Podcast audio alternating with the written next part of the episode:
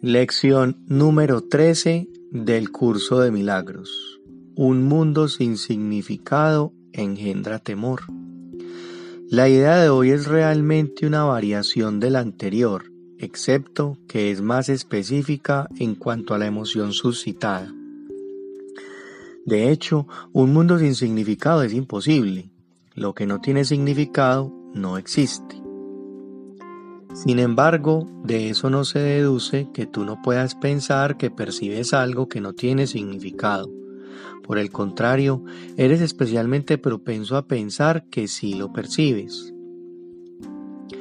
El reconocimiento de esa falta de significado produce una aguda ansiedad en todos los que se perciben como separados representa una situación en la que Dios y el ego se desafían entre sí con respecto a qué significado ha de escribirse en el espacio vacío provisto por dicha falta.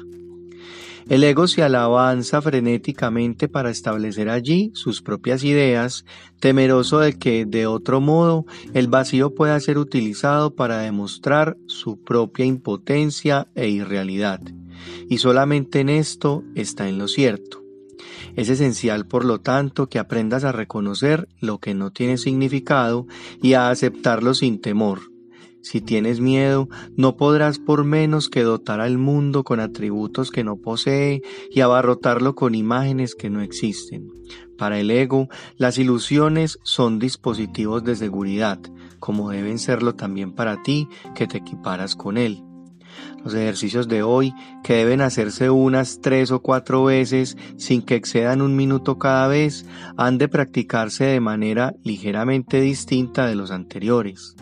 Repite la idea de hoy para tus adentros con los ojos cerrados. Luego, abre los ojos y mira lentamente a tu alrededor mientras dices, estoy contemplando un mundo que no tiene significado.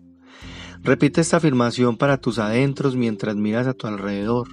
Luego cierra los ojos y concluye con un mundo que no tiene significado engendra temor, porque creo que estoy compitiendo con Dios. Tal vez te resulte difícil evitar resistirte en una forma u otra a esta última afirmación. Sea cual fuere la forma en que se manifieste dicha resistencia, recuérdate a ti mismo que en realidad tienes miedo de esa clase de pensamiento debido a la venganza del enemigo. No se espera a, que no se espera que a estas alturas creas esta afirmación y probablemente la descartarás por considerarla absurda. Observa cuidadosamente, no obstante, cualquier señal de temor patente o encubierto que dicha afirmación pueda suscitar. Esta es la primera vez que intentamos exponer una relación explícita de causa y efecto de una clase que aún eres muy inexperto en reconocer. No te enfrasques en esta última afirmación y no trates ni siquiera de pensar en ella, excepto durante las sesiones de práctica. Eso es suficiente por ahora.